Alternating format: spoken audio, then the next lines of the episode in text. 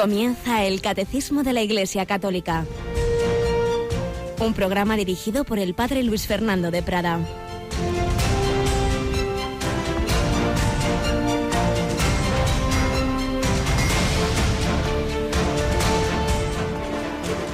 El Espíritu Santo vendrá sobre ti, la fuerza del Altísimo te cubrirá con su sombra. Por eso el santo que va a nacer será llamado Hijo de Dios.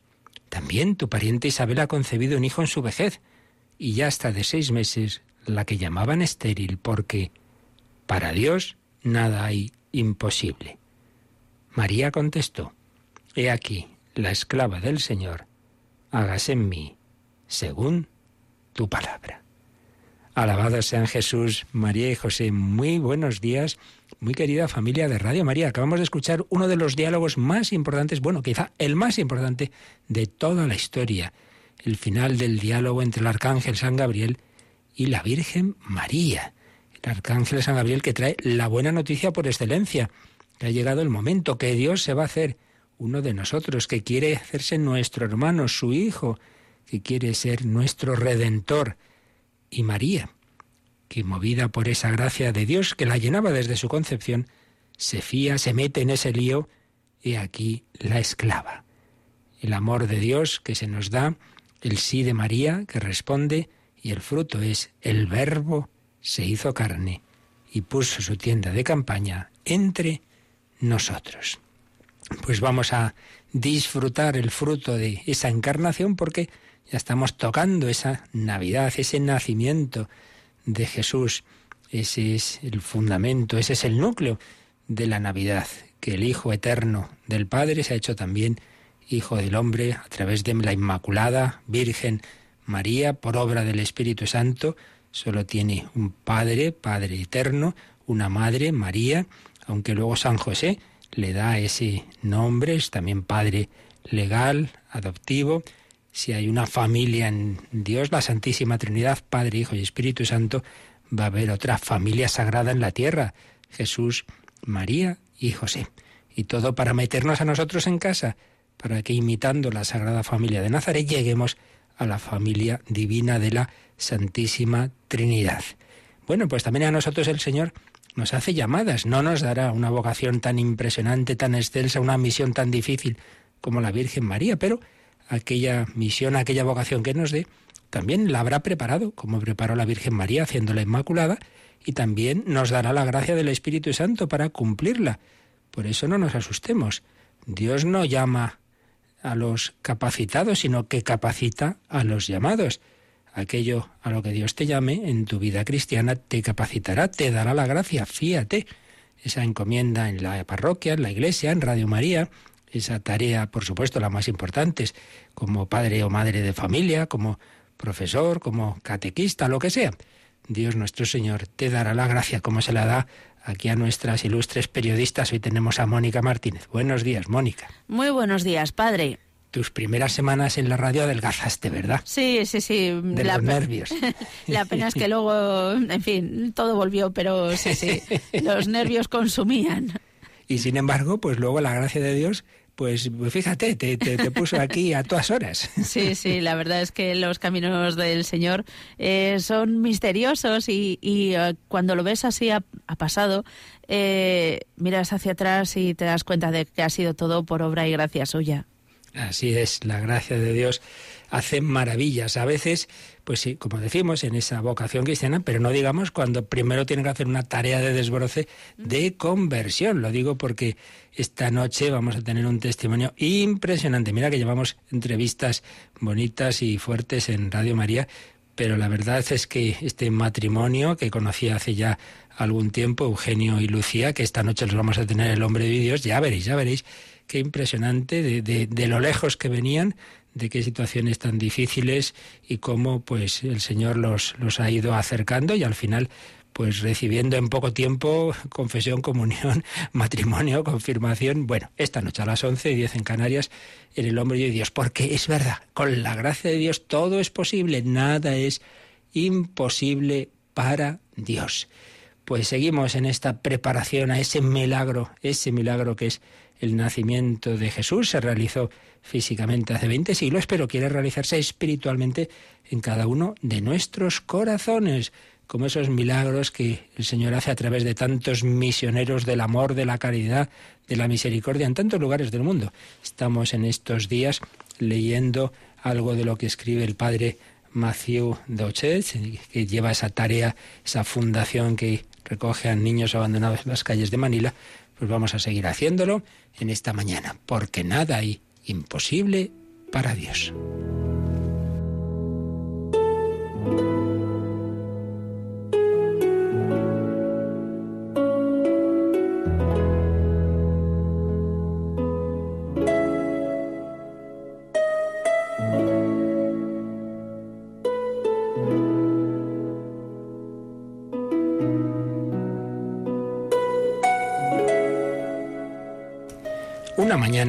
Escribe el padre Mathieu Dochet, dirigiéndome al centro de acogida de la fundación, esa fundación que recoge a niños abandonados en las calles de Manila, me encontré con Talía, que me dijo que quería volver a uno de nuestros hogares, dejar la calle y retomar sus estudios después de haber sobrevivido durante varios meses fuera. Mientras caminábamos, me explicó que estaba físicamente al límite y que tenía mucha hambre. Busqué en uno de mis bolsillos y saqué un pequeño paquete de galletas que no había terminado aún y se lo di para que pudiera picar algo antes de pasar a una comida más contundente. Unos metros más adelante de repente me di cuenta de que ya no tenía las valiosas galletas que le había dado. Talía, ¿te las has comido ya? No, se las he dado a la vieja mendiga de aquella esquina. Ella también tiene hambre.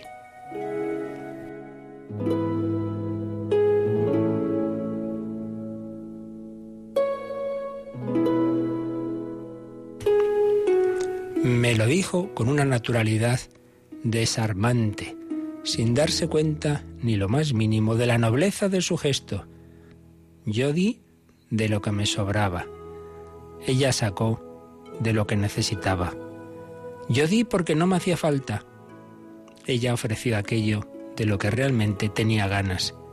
Fui como un rico en el templo que dejaba caer su gran moneda.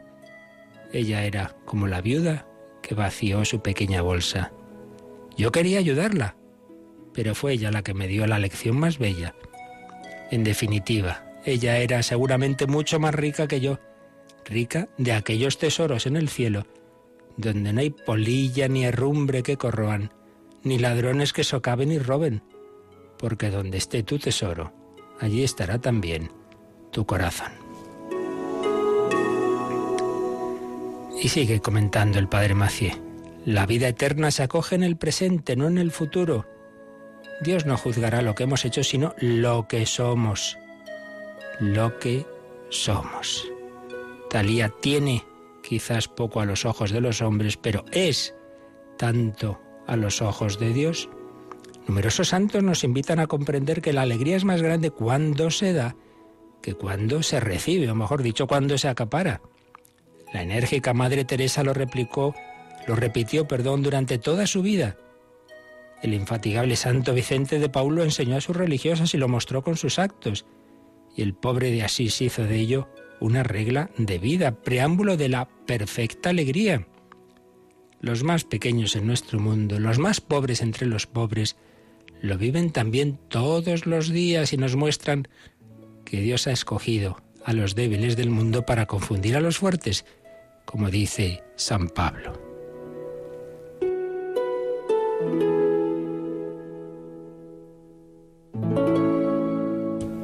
Hay un nivel de alegría que no está centrada en nosotros mismos, sino en el otro. Se trata de hacer surgir la alegría en el otro, que se convertirá ella misma en fuente de nuestra alegría. Si yo veo al otro que le estoy alegrando, eso va a ser también alegría mía. Esta manera de comprender la alegría es misteriosa, puesto que va contracorriente del espíritu del mundo. Aún así, aún así sigue siendo evidente para todo ser dotado de un alma espiritual. Y la experiencia lo corrobora, sin ninguna duda. Todos aquellos que visitan la fundación y nos acompañan a la tristemente conocida como Smoky Mountain, grandes basureros al aire libre donde viven miles de familias, están aterrados por el horror de lo que ven, pero al mismo tiempo impresionados por la alegría que reina en el corazón de este infierno.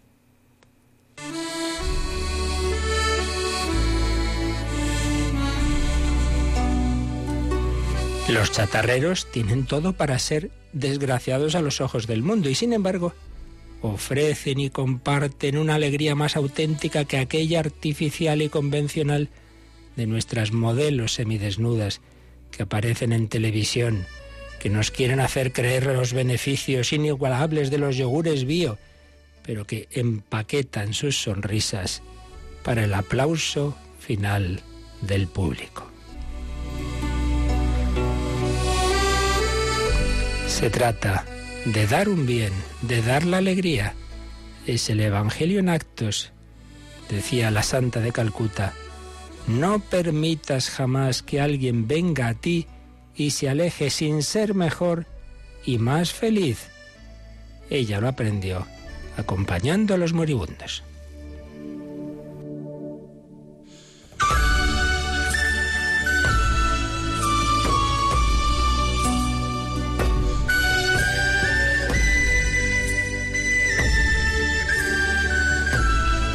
Todos aquellos que se sienten llamados a servir a los más pobres, los enfermos, los marginados, no podrán más que descubrir esta alegría más interior y encontrarán ahí mismo el sentido de sus vidas. No se trata de acumular, sino de generar. No busquemos la felicidad, démosla. Solo entonces la podremos encontrar. Si en un primer nivel la alegría presupone una seguridad material, afectiva, y si se muestra más profundamente en el amor compartido, este sigue siendo misterio de una alegría todavía más profunda, una alegría espiritual, honda, que eleva nuestro ser. La filósofa Simone Weil escribió en una de sus cartas a un padre dominico estas palabras, pues ya aquí recibimos la capacidad de amar a Dios y de representárnoslo como poseedor de una sustancia que es una alegría real, eterna, perfecta, infinita. A través de los velos de la carne, recibimos de lo alto suficientes presentimientos de eternidad para disipar todas las dudas. Pues sí, es esa alegría real, eterna, perfecta e infinita que intuye el Salmo. Los que buscan al Señor lo alabarán, que sus corazones vivan para siempre.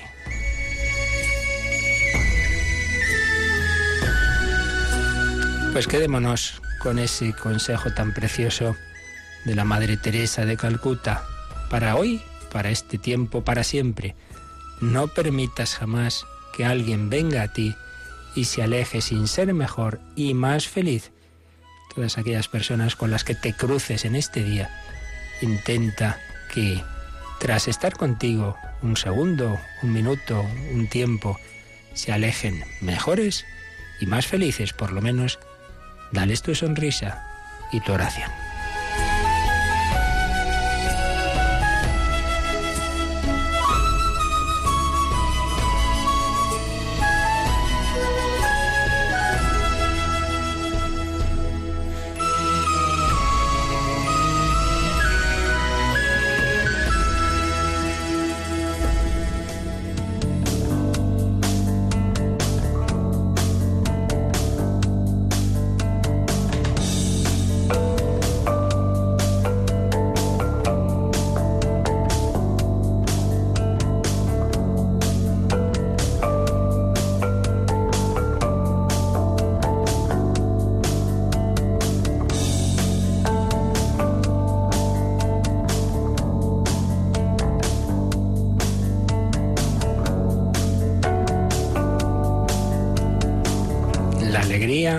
Está asociada en el Nuevo Testamento al Espíritu Santo. Podemos decir que Jesús hace una especie de teología de la alegría cuando en los discursos de la última cena, tal como los cuenta San Juan en su Evangelio, nos habla de esa alegría, volveré a veros y nadie podrá quitaros vuestra alegría. El Espíritu Santo vendrá, os recordará lo que os he dicho, no estaréis solos. En fin, diversas expresiones, como digo, viendo todo el conjunto pues de esas de la revelación del Espíritu Santo vemos que tiene que ver mucho con la perfecta alegría. Bueno, pues es lo que estamos viendo la acción del Espíritu Santo hoy día en la vida de la Iglesia. Vimos la acción del Espíritu Santo en la historia de la salvación, en la encarnación, en Jesucristo, en la Virgen María y ahora ya a través de la Iglesia. Estábamos explicando el número 739, vamos a profundizar en él con esas catequesis que dio Benedicto XVI sobre el Espíritu Santo y la confirmación en la JMJ de Sydney, pero primero, Mónica, vamos a releer este número que ayer ya vimos, pero vamos, como digo, a darle un repasito. 739. Puesto que el Espíritu Santo es la unción de Cristo, es Cristo, cabeza del cuerpo, quien lo distribuye entre sus miembros para alimentarlos, sanarlos, organizarlos en sus funciones mutuas, vivificarlos, enviarlos a dar testimonio, asociarlos a su ofrenda al Padre y a su intercesión por el mundo entero. Por medio de los sacramentos de la Iglesia, Cristo comunica su Espíritu Santo y santificador a los miembros de su cuerpo. Esto será el objeto de la segunda parte del catecismo. Pues ya, como decíamos, este número ayer lo estuvimos explicando, pero la verdad es que es tan, tan denso, tan bello, que vale la pena insistir en él, como hoy día Jesucristo, la cabeza del cuerpo místico, lleno, lleno ya en su humanidad, por supuesto, del Espíritu Santo, pero lleno para transmitirlo a los miembros de ese cuerpo místico. Y ahí es lo que hace, especialmente pues va distribuyendo entre los miembros de su iglesia ese espíritu y aquí nos ha estado diciendo sus matices de la acción del Espíritu Santo para alimentarlos. Nos alimenta, alimenta nuestra alma, no solo de pan vive el hombre, alimentarlos, sanarlos, como va sanando nuestras heridas, esas heridas que nos hemos hecho por el pecado, que nos han hecho también como muchas veces pues estamos ahí personas que parece que nunca van a poder ser felices o a tener esperanza o amar, no es verdad. El espíritu del Señor está sobre mí porque el Señor me ha ungido para sanar los corazones afligidos. Y esa frase tan bonita que le hemos oído alguna vez a Monseñor Munilla, el corazón no es de quien lo rompe, sino de quien lo rehace, de quien lo cura, de quien lo sana.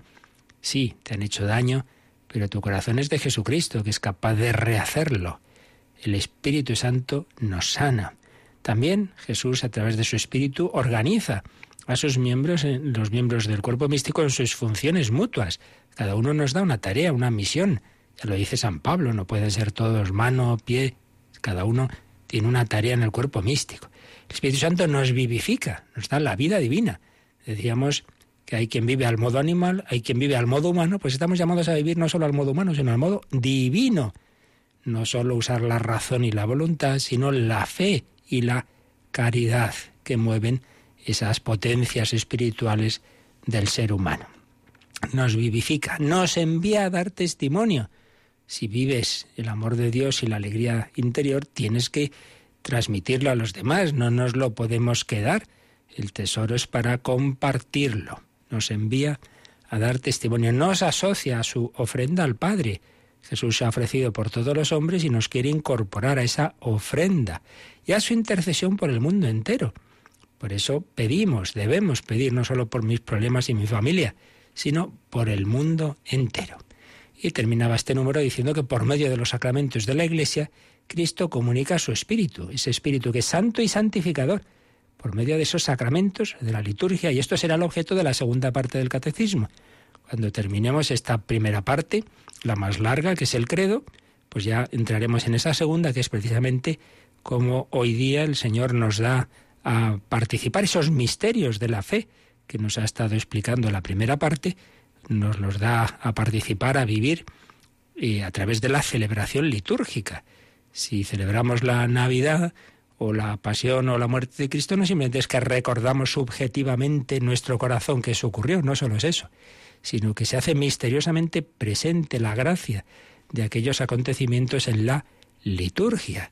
Por eso hay casos tan bonitos como el de Paul Claudel, que era agnóstico y que simplemente atraído por la belleza de la música, entra aquella noche buena en la Catedral de Notre Dame de, de París, se, se apoya en una columna le, impresiona que el canto y de repente recibe esa gracia de que lo que se está celebrando ahí, el nacimiento de Jesús ocurre en su alma, Jesús nacía en su alma, recibió la fe. No, no, no era un mero recuerdo subjetivo, ocurrió, ocurrió. Esos hechos así extraordinarios, hay una placa ahí en esa columna que dice aquí, aquí se convirtió, aquí recibió la fe Paul Claudel. Esos hechos, digo, extraordinarios, mm, nos indican algo que ocurre ordinariamente, y es que en la liturgia se dan esas gracias de Dios que hacen eficaces los misterios que Jesucristo vivió y que no simplemente recordamos. Bien, pues esta, esta dimensión de esa acción del Espíritu Santo hoy día, la vida de la Iglesia, como decíamos, la desarrolló a los jóvenes el Papa Benedicto XVI la Jornada Mundial de la Juventud que tuvo lugar en 2008, antes de la de Madrid, en Sydney. Y nos viene bien recoger algunas de las ideas que ahí explicó, porque a todos nos ayudará a profundizar en estos números del, del catecismo. Decía el Papa Benedicto que los dones del Espíritu Santo, cada uno de ellos, decía San Francisco de Sales, son un modo de participar en el único amor de Dios. Fijaos qué bonita idea, ¿no? Ya sabéis que hay siete dones, sabiduría, ciencia, entendimiento, consejo, piedad, temor de Dios. Bueno, pues cada uno de esos dones no es que sea una cosa muy distinta, sino un modo de participar en el único amor de Dios. Ese amor de Dios produce en nosotros esos frutos también, ¿no? Entonces decía, estos dones no son un premio ni un reconocimiento. Ah, se le dan los dones al que es muy bueno. No, son dados, son regalos, dones, dones que Dios da gratuitamente. Pero, ¿qué piden de parte de quien los recibe? Solo una respuesta, acepto. Se nos pide aceptar esos dones. Hay una persona muy buena que te quiere hacer regalos, uno que te pide es que los aceptes de buena, con buen corazón, pues Dios te quiere regalar sus dones. Percibimos aquí, decía, algo del misterio profundo de lo que es ser cristiano. Lo que constituye nuestra fe no es principalmente lo que nosotros hacemos, sino lo que recibimos. A fin de cuentas, muchas personas generosas que no son cristianas pueden hacer mucho más de lo que nosotros hacemos. Pues otra idea muy importante que muchas veces se nos olvida. Lo que constituye nuestra fe no es principalmente lo que nosotros hacemos, sino lo que recibimos. El cristianismo no empieza con lo que yo hago, sino recibiendo. La Virgen María no decide ella lo que va a hacer, recibe una llamada de Dios a través de Gabriel, recibe la gracia del Espíritu Santo, solo se le pide fiarse, sí, acepto, he aquí la esclava. El Señor te pide ante todo eso, que recibas. Por eso, como dice el Padre Santo Antonio Salles, podríamos decir, parafraseando, eh, entendiendo bien lo que voy a decir, que el primer mandamiento no es amar a Dios, sino dejarse amar por Dios, creerte que Dios te quiere. Y por eso lo dice San Juan, no es ningún invento, ¿no? Que nosotros hemos creído en el amor que Dios nos tiene. En esto consiste el amor, no en que nosotros hayamos amado a Dios, sino en que Él nos amó a nosotros. Y hay personas que esto les cuesta, nos puede parecer muy fácil, pero no, les cuesta creerse que Dios las quiere porque han tenido malas experiencias, han sido quizá maltratadas psicológicamente, y tienen una bajísima autoestima y si yo no me estimo a mí mismo, si mi familia no me ha estimado, si siempre se han metido conmigo, me va a estimar Dios que sabe la porquería que soy. Así razonamos tantas veces y nos autorrepetimos pensamientos negativos.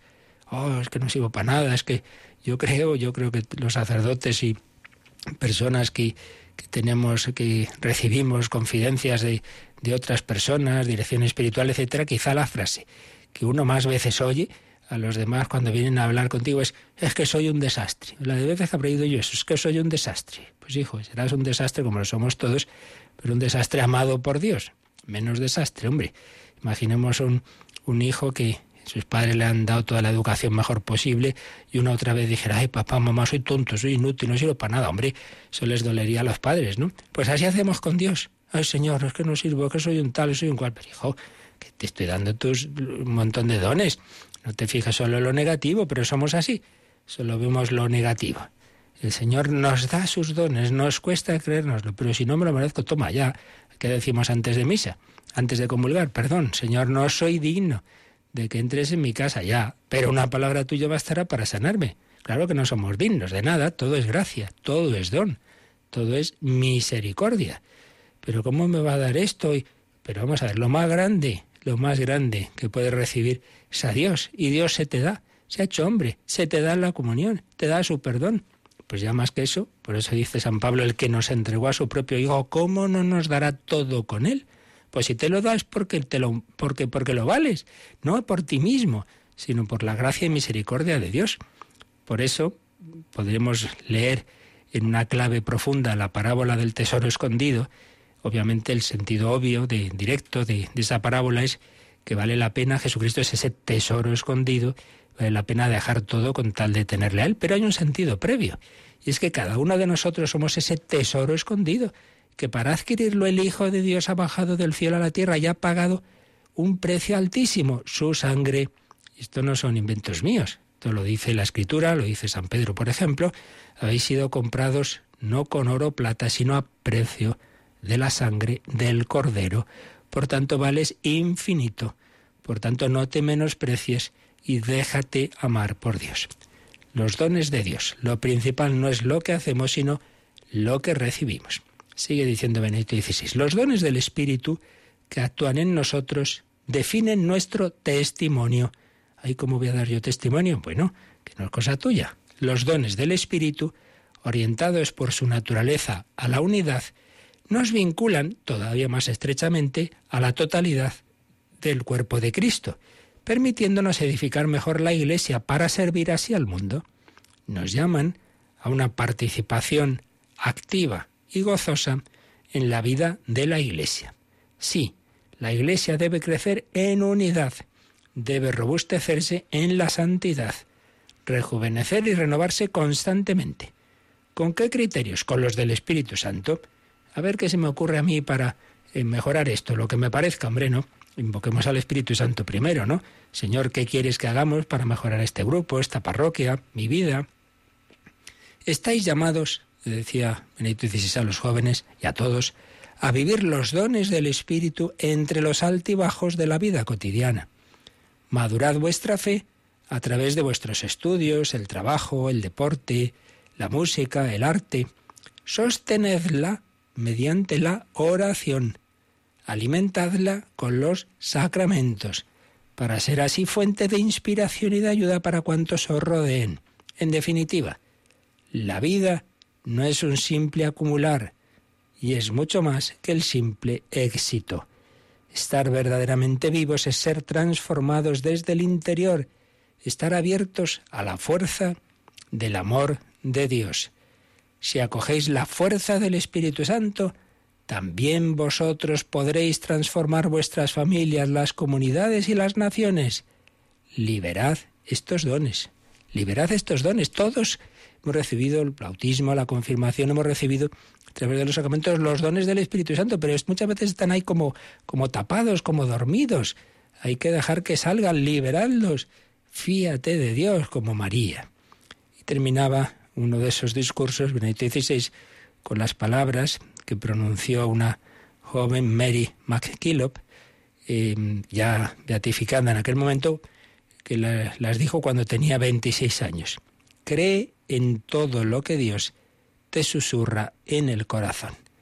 Se decía ella a sí misma. Pues nos lo dice a nosotros el Señor. Fíate, cree en todo lo que Dios susurra en tu corazón. Cree en Él, cree en la fuerza del Espíritu de amor. La fuerza del Espíritu de amor. Precisamente el himno de aquella jornada mundial de la juventud hablaba de esa, de esa fuerza, de ese poder, recibe la fuerza del Espíritu Santo, receive power. Vamos a escuchar aquel, aquel canto que se interpretó allí en Sydney y vamos a pedir que nos fiemos, que nos dejemos regalar, que nos dejemos mover por el Espíritu Santo y sus dones. Recibe la fuerza del Espíritu Santo.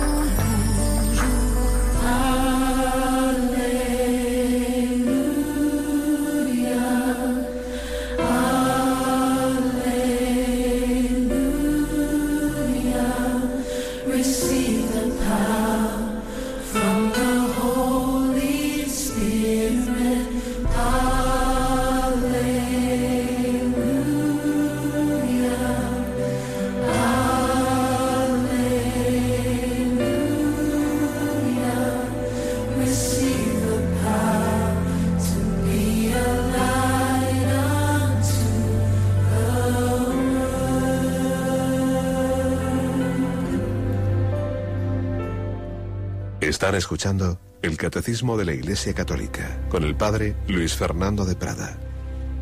Recibe el poder, la fuerza, la gracia del Espíritu Santo y con él nada será imposible porque ya no serás tú, será Cristo, será su Espíritu, no soy yo quien vive, es Cristo quien vive en mí, dijo San Pablo. Esas son las maravillas de Dios, maravillas de las que nos habla el número siguiente del catecismo, muy brevecito, lo único que hace es anticiparnos lo que se desarrollará en la tercera parte del catecismo. Leemos este número 740. Estas maravillas de Dios, ofrecidas a los creyentes en los sacramentos de la Iglesia, producen sus frutos en la vida nueva, en Cristo, según el Espíritu. Esto será el objeto de la tercera parte del catecismo.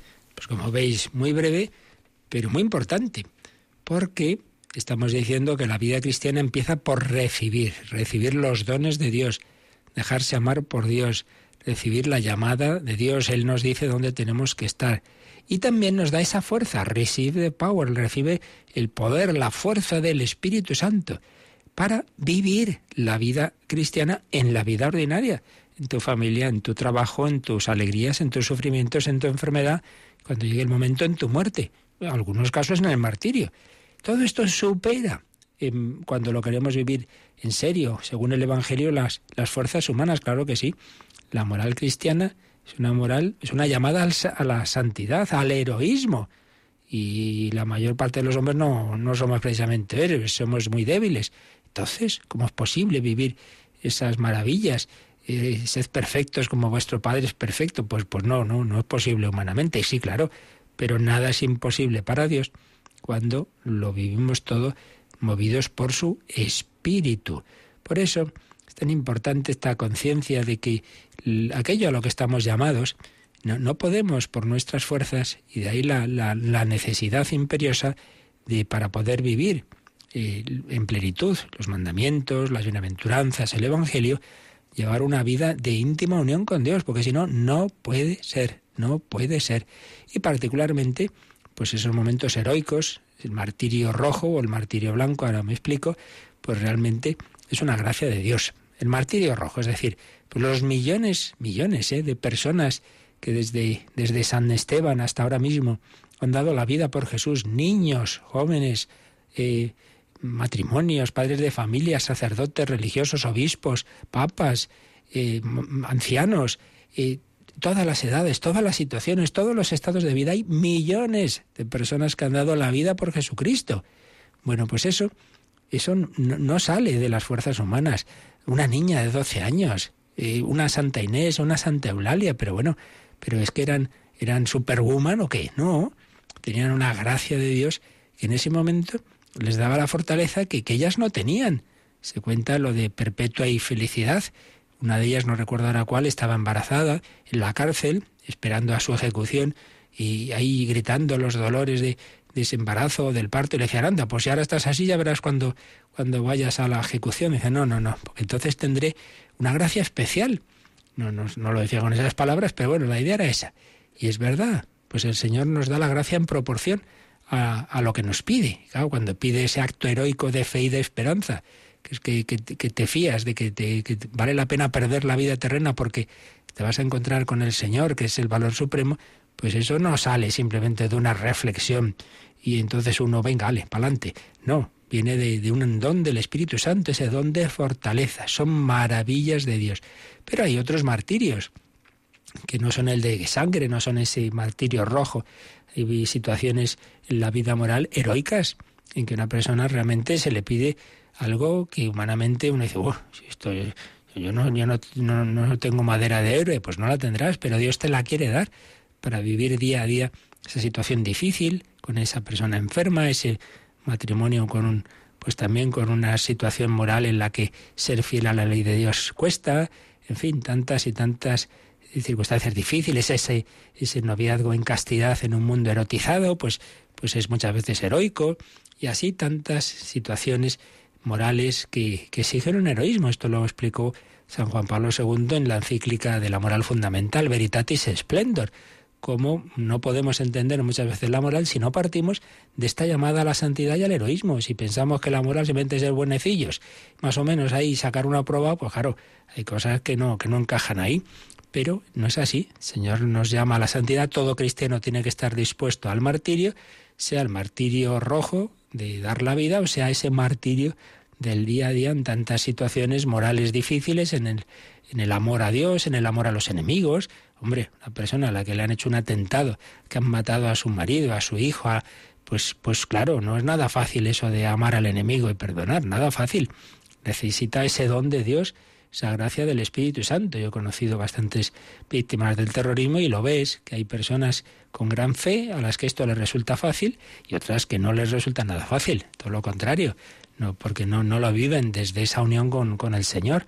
Es una gracia de Dios, son maravillas de Dios. Fijaos lo que dice el catecismo, maravillas de Dios ofrecidas a los creyentes en los sacramentos.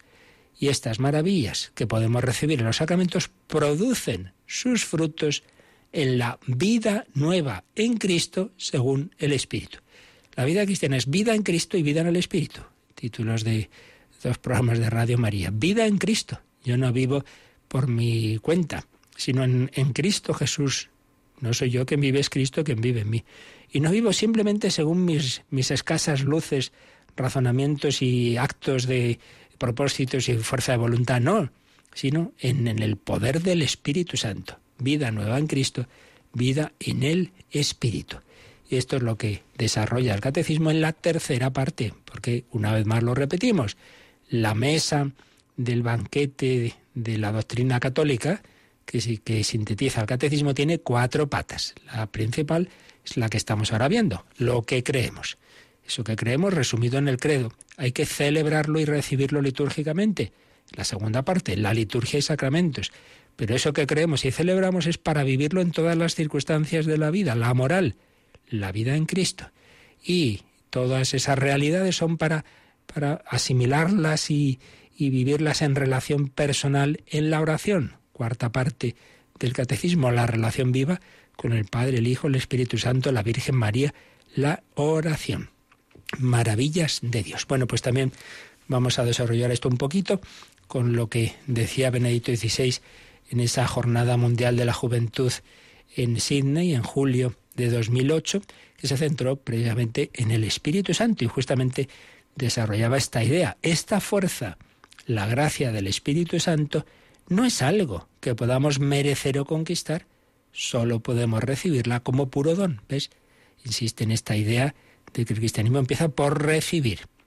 El amor de Dios puede derramar su fuerza solo cuando le permitimos cambiarnos por dentro.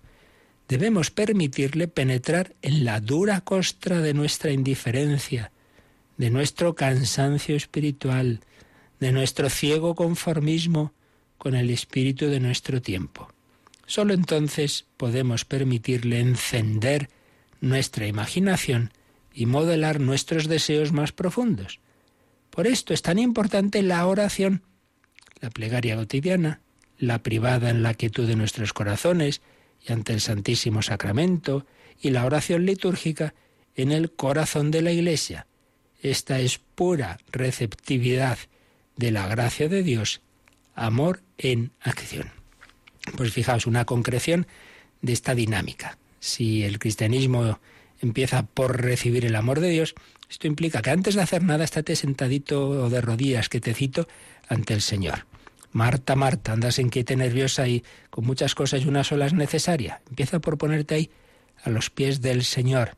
Tu oración privada, litúrgica, en tu habitación, en la capilla, ante el Santísimo Sacramento, una persona que todos los días tiene un rato largo de oración, se pone ante el Santísimo Sacramento, cambia. No hablo de teorías, es experiencia que he visto mil veces, empezando por un servidor cuando era un joven empecé a hacer oración diaria y, lo vi, que iba recibiendo una fuerza que no era mía.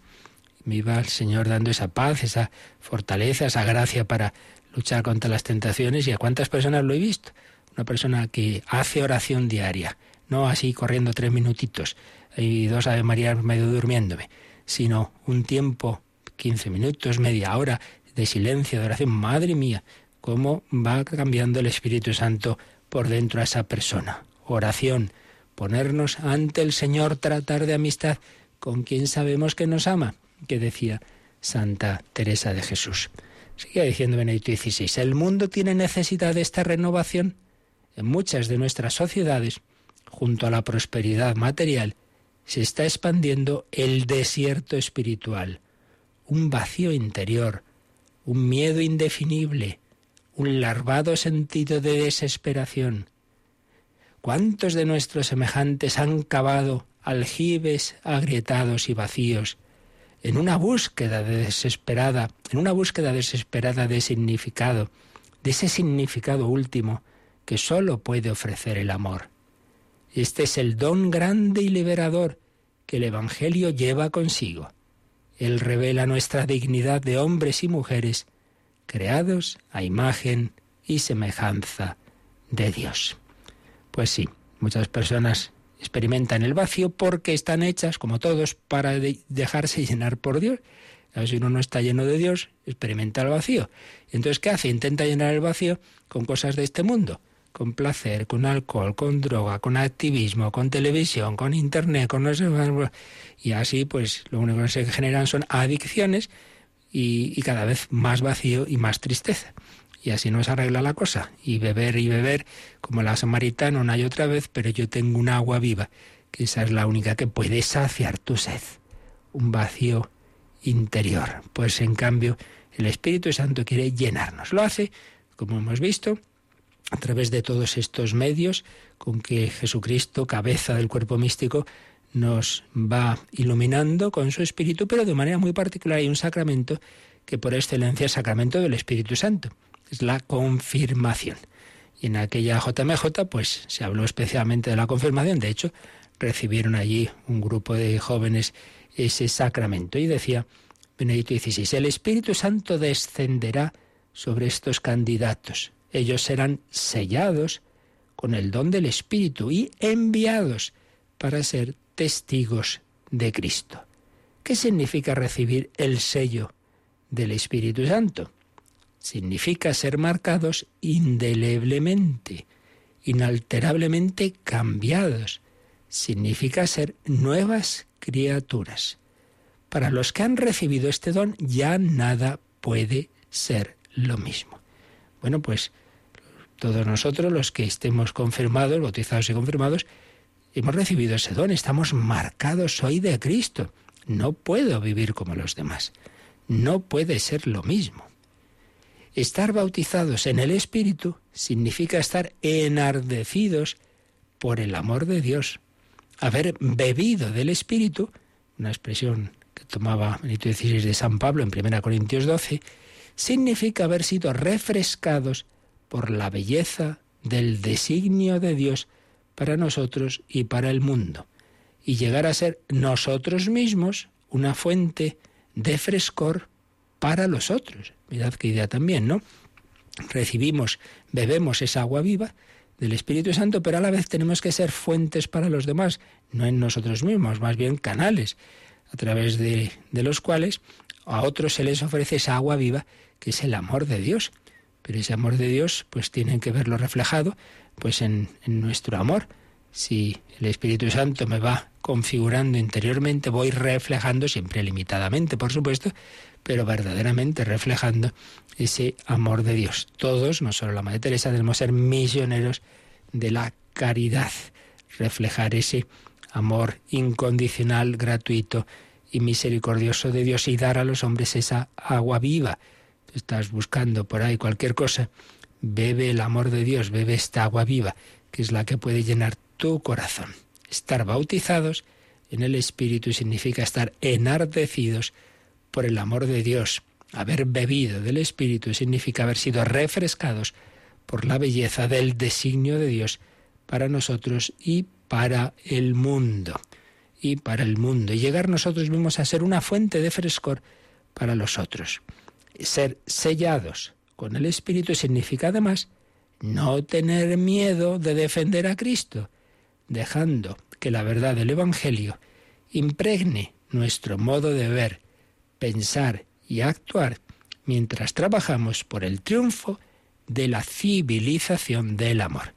Bueno, pues esto no vale solo para aquellos jóvenes que escuchaban estas palabras de Benedicto XVI, sino para todos nosotros. Tú también, sellado por el Espíritu Santo, marcado por el sello de Cristo, estás llamado a no tener miedo, no tengáis miedo de defender a Cristo y pidiendo que el Espíritu Santo y su Evangelio impregne tu modo de ver, pensar y actuar. Muchas veces nos falla eso, que sí, mm, soy cristiano, rezo, pero luego pienso como todo el mundo. Hombre, ¿no? tenemos que ver las cosas con los ojos de Dios. Por eso hay que rezar profundamente, asimilar el Evangelio, leer la doctrina de la Iglesia, impregnarnos de, de todo lo que es el modo de pensar de Dios, porque si no nos puede pasar como a San Pedro, cuando dijo a Jesús, sí, tú eres el Mesías, el Hijo de Dios, pero cuando luego Jesús dijo que iba a salvarnos a través de la cruz, ah, no, no, no, eso no puede ser. Entonces el Señor la regaña y le dice, tú piensas como los hombres, no como Dios. Eso nos pasa mucho. Salgo de la iglesia y pienso como todo el mundo. Hombre, lo que acabas de oír en el Evangelio es para pensar, no solo para ese ratito en la iglesia, es para todo momento. Por eso hay que pedir al Espíritu Santo que impregne nuestro modo de ver, pensar y a continuación actuar. Claro, si pienso de una forma actuaré conforme, pero si pienso de una manera mundana, pues actuaré mundanamente. Y así, movido por el Espíritu Santo, podremos trabajar por la civilización del amor. Qué maravilla. La vida cristiana, vida en Cristo, vida en el Espíritu, no es por mis fuerzas que yo tengo que mm, cumplir esos mandamientos, esas bienaventuranzas, no puedo, no puedo. María tampoco podía concebir al Hijo de Dios por sus fuerzas, pero el Espíritu Santo vendrá sobre ti. He aquí la esclava del Señor. Pues también cada uno de nosotros, digámoslo, he aquí el siervo del Señor, o como decía preciosamente San Ildefonso de Toledo, yo quiero ser el esclavo de la esclava de mi Señor.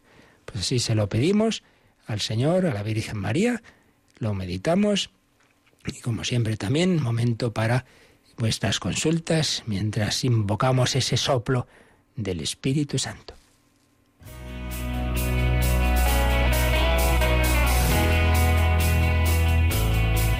Participa en el programa con tus preguntas y dudas.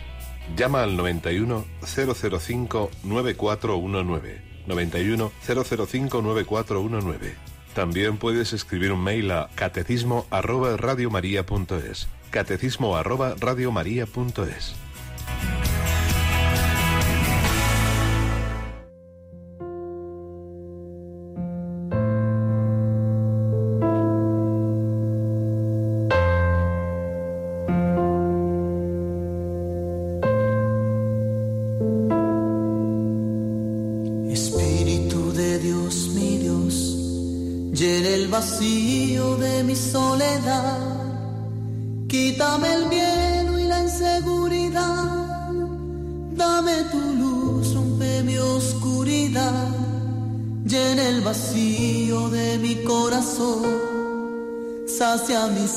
con tu infinito amor, Espíritu Santo, Espíritu Santo, Espíritu de Dios mi Dios, llega hasta el fondo de mi interior, sana mi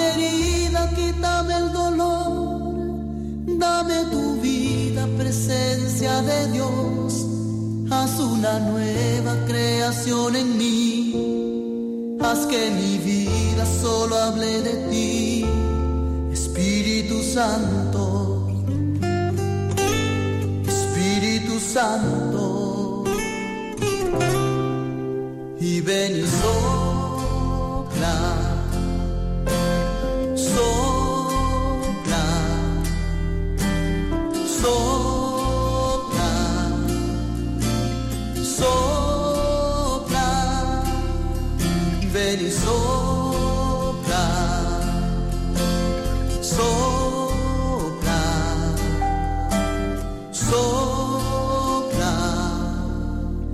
sobre mí.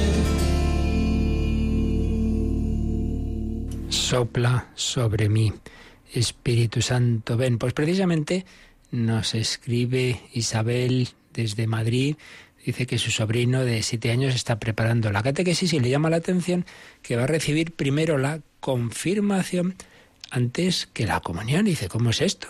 ¿Hay alguna razón? Me ha desconcertado ese cambio de orden. Son niños pequeños, no sé si son conscientes de lo que están recibiendo. Bueno, vamos a ver. Realmente el cambio de orden es el que se produjo hace siglos.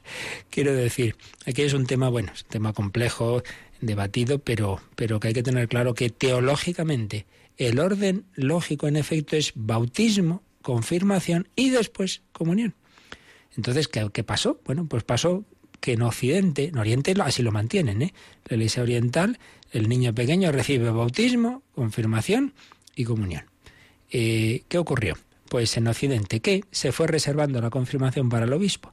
Claro, según se iba extendiendo en la Iglesia, pues el obispo no podía llegar a tantos lugares y tampoco iban a estar ahí los niños esperando a que llegara el obispo para recibir la confirmación antes de la comunión. Entonces se fue cambiando el orden y después del bautismo ya se fue dando la comunión y cuando aparecía el obispo se confirmaban. Entonces se fue retrasando. Luego después, los años 70 por ahí, pues se extendió un poco la idea, que en parte tiene cierto fundamento, pero en parte no, de que la confirmación, bueno, pues ya que se hace ya un poquito más mayor, vamos a retrasar la edad, vamos a preparar mejor a los chicos, ya que recibieron el bautismo pues de pequeños sin, sin ser conscientes ahora que lo sean. Bueno, tiene su, su parte de provecho, pero hay algo ahí que no es verdad. Y es que la confirmación no es un sacramento de madurez, es de iniciación. Y como hemos insistido hoy, el cristianismo ante todo es un don. Y ya puedes tú prepararte y estudiar y 70 años de catequesis que no, que no por eso vas a recibir lo mejor, que es un don. Entonces, eh, se ha profundizado en todo este tema y de nuevo se está volviendo a insistir en que es un sacramento de iniciación, que es un don, que es un regalo, que no se han preparado los niños, son conscientes. No, claro, ni para el bautismo ni para la comunión. Realmente más preparación hace falta para la comunión que para la confirmación. Es una ese diálogo personal con, con Jesús.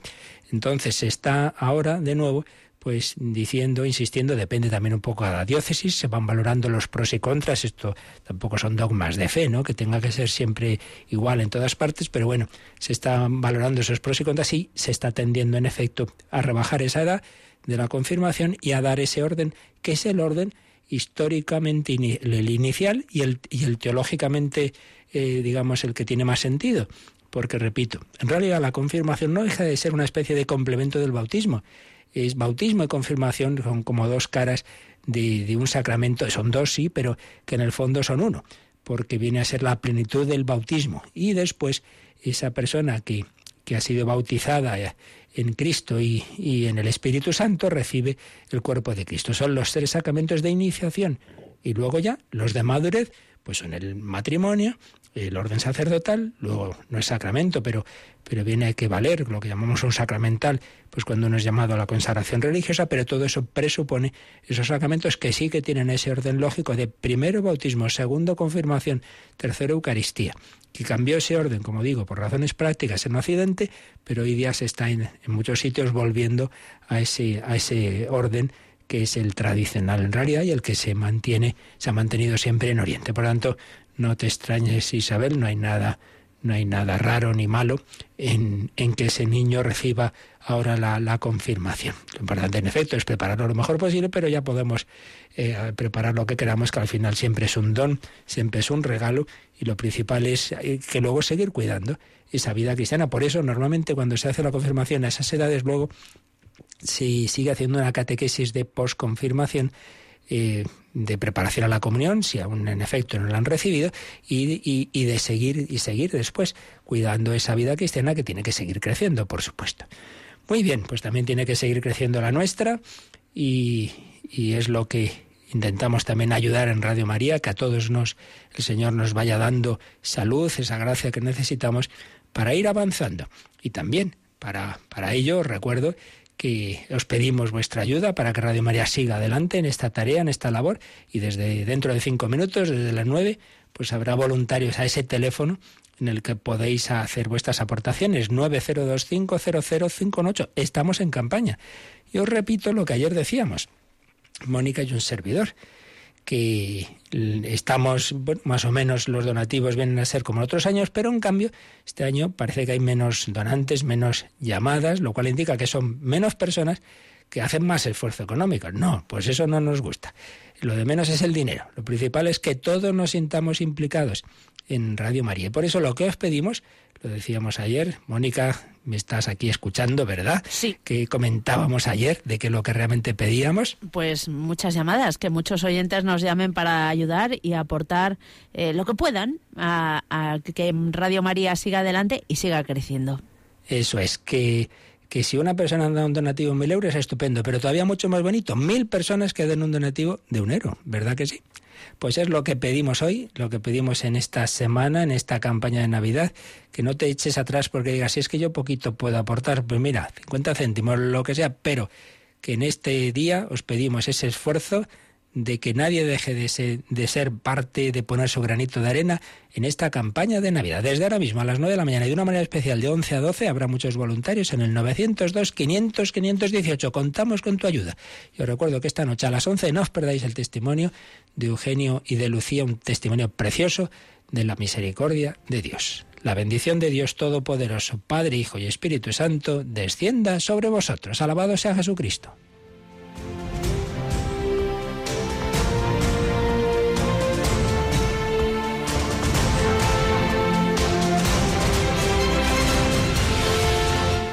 Han escuchado en Radio María el Catecismo de la Iglesia Católica. Un programa dirigido por el Padre Luis Fernando de Prada.